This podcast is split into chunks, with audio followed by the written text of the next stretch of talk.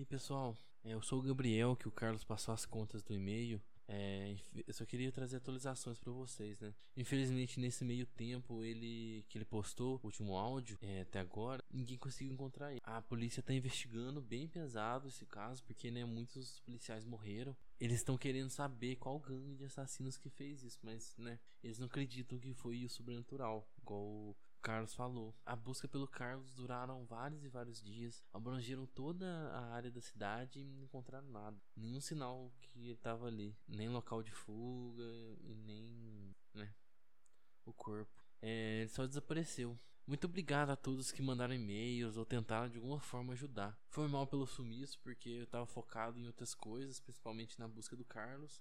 Mas é isso. Até mais, viu, gente?